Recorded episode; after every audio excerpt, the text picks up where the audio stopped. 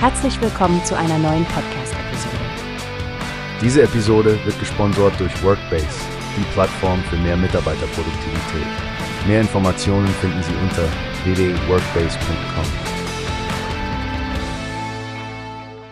Also Stephanie, hast du den neuesten Bericht von Mark Reckles zur Lehrerausbildung in Deutschland gesehen?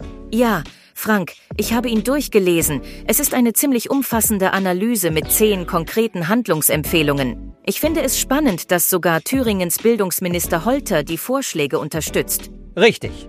Und es gibt einige ziemlich radikale Ideen dabei. Reckles spricht davon, die Lehrerausbildung kürzer und praxisnäher zu gestalten, und er will sich auch vom Zweifachstudium verabschieden. Ja, und das Referendariat soll auch nicht mehr in der bisherigen Form bestehen. Ich denke, das könnte das System wirklich modernisieren. Aber er will auch politischen Handlungsbedarf aufzeigen. Offensichtlich gibt es weniger Widerstand aus der Politik als von den Universitäten. Stimmt.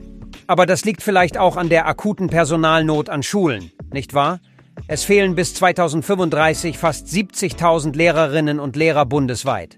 Das ist eine erschreckende Zahl. Und zu bedenken, dass zwischen 15 bis 50 Prozent der Lehramtsstudenten ihr Studium nicht abschließen, das zeigt, wie dringend Reformen gebraucht werden. Wobei es interessant ist, dass die Zahl der Lehramtsstudierenden eigentlich gestiegen ist. Aber es gibt einfach zu wenige Absolventen, um den Bedarf zu decken.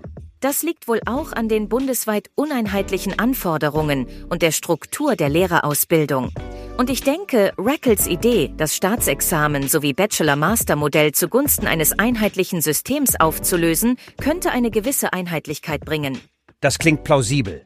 Auch seine Idee, die Ausbildung nicht mehr an Schularten, sondern an Schulstufen zu orientieren, könnte helfen, Lehrer flexibler einzusetzen. Ja, und wie er sagt, das Zwei-Fach-Dogma aufzugeben, könnte auch dazu beitragen, die Lehrkräftesituation zu verbessern und Quereinsteiger zu qualifizieren. Und nicht zu vergessen, dass er vorschlägt, The Vorbereitungsdienst in das Studium zu integrieren. Ich glaube, das würde den Studierenden eine viel praktischere Erfahrung bieten. Genau. Ich bin gespannt, wie diese Vorschläge aufgenommen werden und was sich in den nächsten Jahren ändern wird. Thüringen plant ja bereits Reformen mit einem dualen Studiengang ab dem Wintersemester 2024-2025. Es bleibt definitiv spannend im Bildungssektor.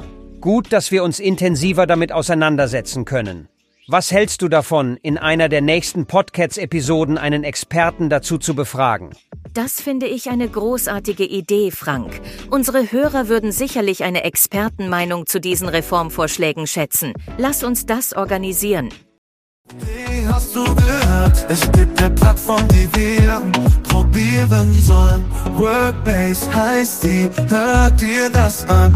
Mehr Produktivität für jeden Mann. Werbung dieser Podcast wird gesponsert von Workbase. Mehr Mitarbeiterproduktivität, hört euch das an. Auf www.workbase.com